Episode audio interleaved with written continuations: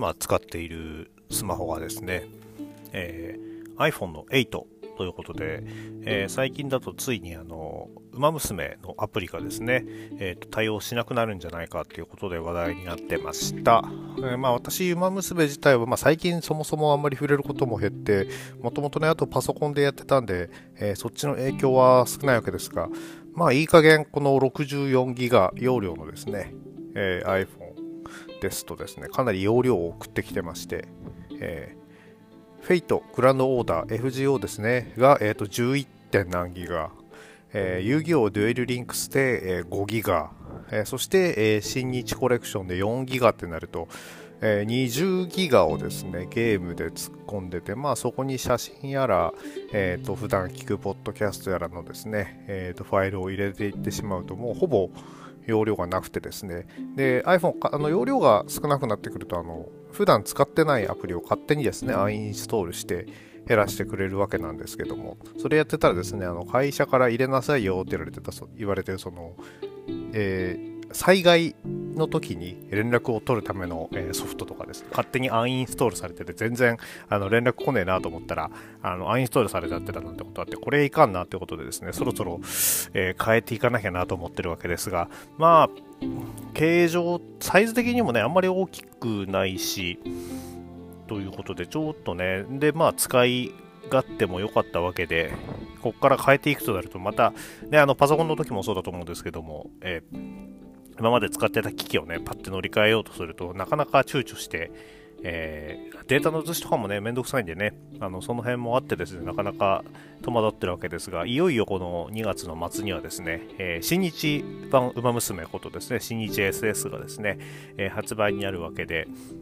配信開始か、予定ではね、なってますんでね、そっちもね、なんとか触ってみたいなと思ってて、そう考えるともう絶対今の空き容量だとできないんで、機種を変えるか、え他のゲームをアインストールするかしかないわけでですね、非常に頭を悩ませております。まあ、あの、自分は言ったように、まあ、システム自体はね、もともとはどうもパワープロっぽいっていう話なんですかね。えー、そっち触ったことないんであれなんですけど、まあ、育成タイプっていうことで、1回にね、かける時間は結構かかっちゃうので、で、まあ、正直、馬娘の方ってほとんどシナリオはスキップして育ててるわけなんですが、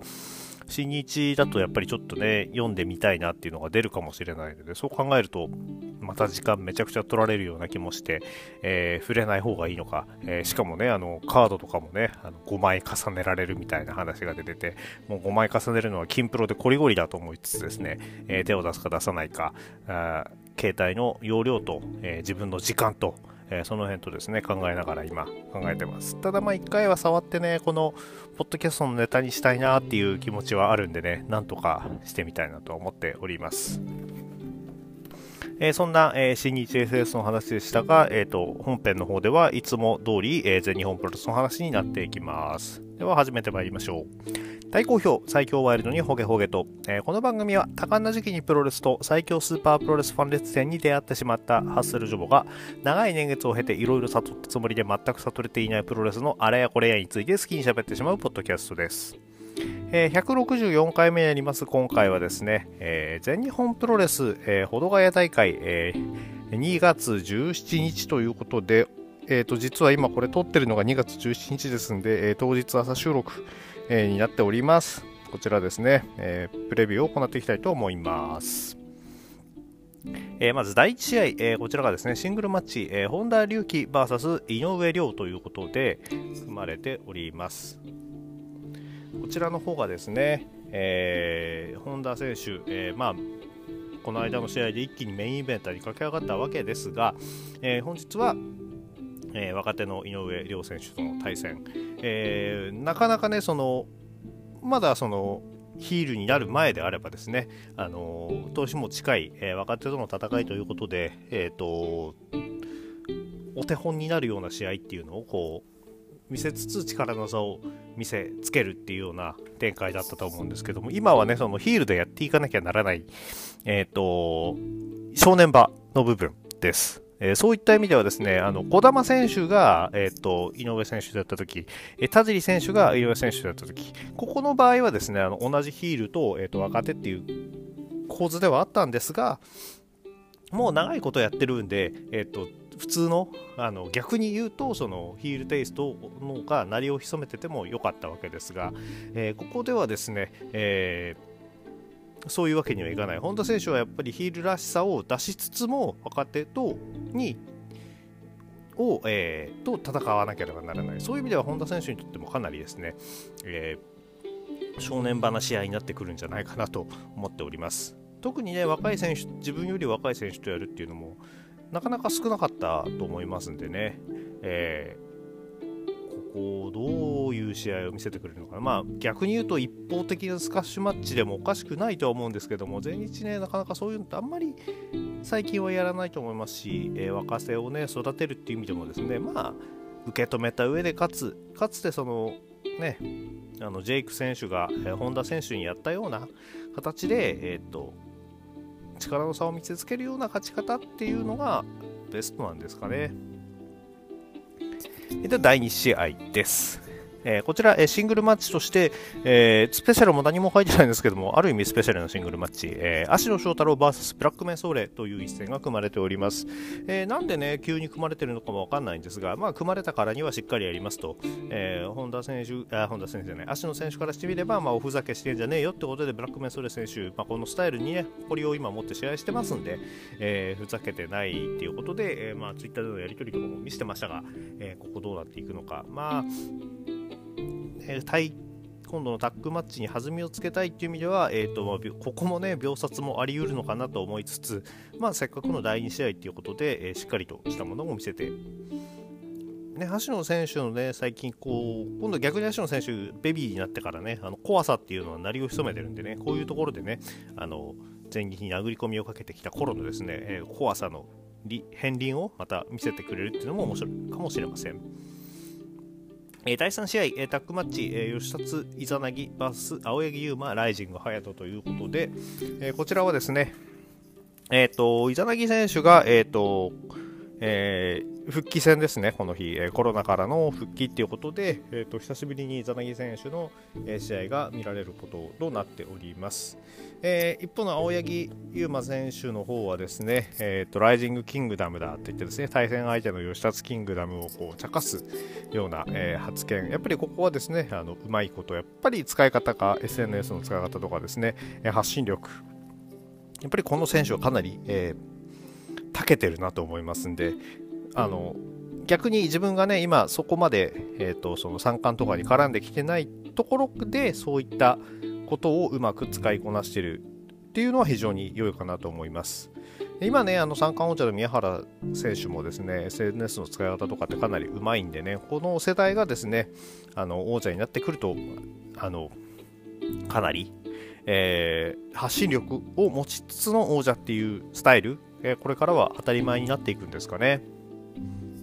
えー、第4試合、えー、ガオラ TV チャンピオンシップ前哨戦ということで組まれておりますのはタッグマッチ石川修司、入江茂弘 VS 大森高尾小高勇ということで、えーと、こちらは、えーと、以前、えーと、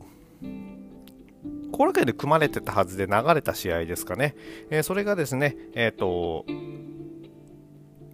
しっかりとここでもう一度組まれまして、まあ、石川修司、入江茂弘という、えー、超巨漢に対して立ち向かうアックスボンバーズ。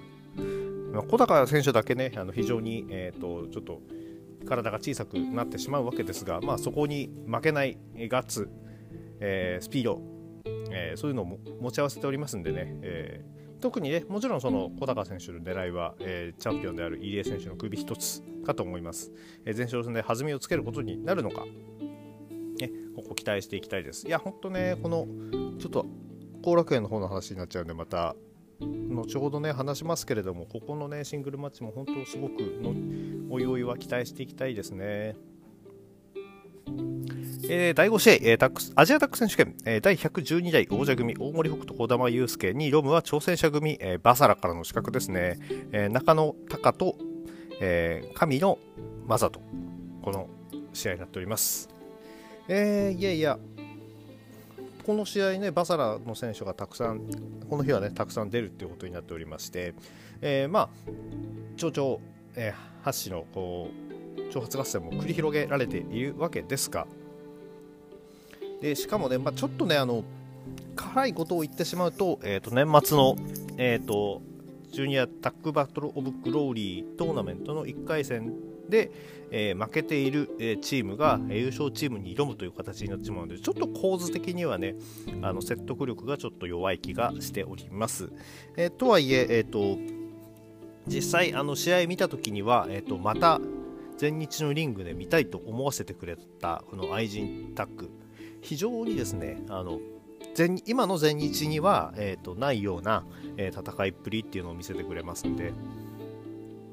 こんなにも早くですね、えー、全日のリングで再び見れることになるとは、まあ、ちょっとねマッチメイクが同じっていうのはですね若干、えー、不満がある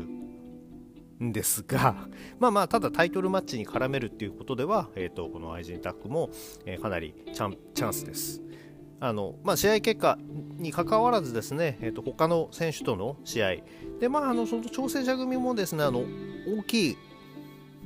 神野選手と、えー、小さな長野選手のコンビということで非常にそのアジアタック映えしそうな、えー、タッグチームではあると思っておりますのでですね、えーと、この、まあ、ただ大森北斗児玉悠介負けんなよっていう気の方が個人的にはどうしても強いんでねあの難しいところではあるんですけれども、いや、どっちが勝っても面白い試合にはなるんでないでしょうか。え、そして、え、第6試合、メインイベントですね、えーと、こちらが世界ジュニアヘビー級選手権前哨戦の6人タッグマッチということで、宮原健と青柳敦樹、杉 VS、えー、諏訪間、田村段、佐藤光となっております。えー、こちらはですね、えっ、ー、と、ネクストリームに杉選手が絡むということで、えー、そういうことではかなり面白い、えー、タッグになっております。えー、隣でね、えーと、青柳敦樹選手が杉選手の動きをこう学んでいける機会っていうのも、これも非常にいいチャンスだと思いますんで、ただ、えーと、対戦相手に、えーと、佐藤光、この挑戦者には直接対決でね、あ直接、えーと、ギブアップ負けを取られたりしてますんでね、杉選手。えー、ここで一矢報いて、えー、本番に向けて整えていきたいところでしょう。だからメイン、えー、とメインはヘビー1人にジュニア2人の戦いということで、まあ、これもあったんでね、ちょっと足野選手はここからは弾かれてしまったんだろうなっていうところで、ああとはね、その宮原選手からしてみれば、えー、前回、そのアブドーラ小林選手と組んで戦っ自分に、えー、歯向かってきたっていう方が正しいかどうかあれですけども、来た、えー、田村選手が、えっ、ー、と、対戦相手にいるわけですんでね、えっ、ー、と、前回締めこそですね、お前がやれって指名してましたけれども、ここでですね、あの、まあ、ある意味その田村選手を、え、がっちり仕留めることによってですね、えーと、アブドーラ小林選手への、えーと、メッセージにもなるのかなっていうところで、えー、ここもですね、えーと目が離せない一戦となっております。でそんなわけで、あのもう本当、保土ヶ谷の大会は月1ぐらいでね、えっ、と、定常化してきてるなと思ってですね、非常に近ければね、本当毎回でも行きたいような、えっ、と、もう本当いつもカードもいいし、で、試合もいいっていうのがね、あの、分かってますんで、で、会場も非常にね、なんか見やすいような会場になってますんで、ぜひ、いや、本当距離的にはね、なんとかあの、なんでもない状態だったら普通に行ってみて帰いやいや、時間はかかりますけども、帰れない場所ではないのでね、あの本当に行きたいんですけども、またね、こういう状況になっちゃってきてますんで、えー、遠出とかですね、というのもできないなっていうことで、ちょっと我慢しなければならないんですが、本当、早く世の中落ち着いてですね、えー、と全日本プロレスしっかり見に行きたいなと思っております。あ、そうそう、全然話は変わるんですけども、全日本プロレス TV ですね、えっ、と、まあ、結構あの内容がね少ないっていうのはいつも言われてはいるんですけどもそれでもあのでかい大会に関してはしっかりとやってくれるということで私がね全日本プロレスファンを続けられているのも正直この全日本プロレス TV があるからって言ってもね過言ではないと思うんですよね。やっぱり生で試合ちゃんとまあちょっと VOD とかも多めになってきちゃってますけど大きい大会はちゃんとやってくれますしでそういう意味ではね、なんとか人の視聴者数増やしてほしいなと思ってて、でまあ、4月のチャンピオンカーニバルの方ですね、えー、こちらも発表になったんでね、例えばなんですけども、その3月のビッグ大会があるときに、えっ、ー、と、入会費をえー、1月無料とかやって、で、まあ、4月、5月ってですね、えー、チャンピオンカーニバルの、えー、公式戦、そして、えーと、チャンピオンカーニバル決勝戦、えー、こちらにですね、うまく人の流れをね、作るような方策っていうのもね、まあ、まあ、無料で入ったお客さんがね、どれだけ定着するかっていうのもね、まあ、マーケティングのとことか詳しくないんで分かんないんですけども、そういった感じでちょっとね、せっかくなんでね、あのこういうタイミングで人の流れをね、巻き込むような方策をとってみるのはどうかなとかちょっと思ってます。えでは本日はこれぐらいにしておきましょう。えー、この番組では皆さんのご意見、ご感想をお待ちしております。えー、Twitter のハッシュタグ、今日ほげでのつぶやきや DM、リプライ、質問箱などの方にお書きいただければお返事させていただこうと思っております。それでは皆様、ワイルドな一日をお過ごしください。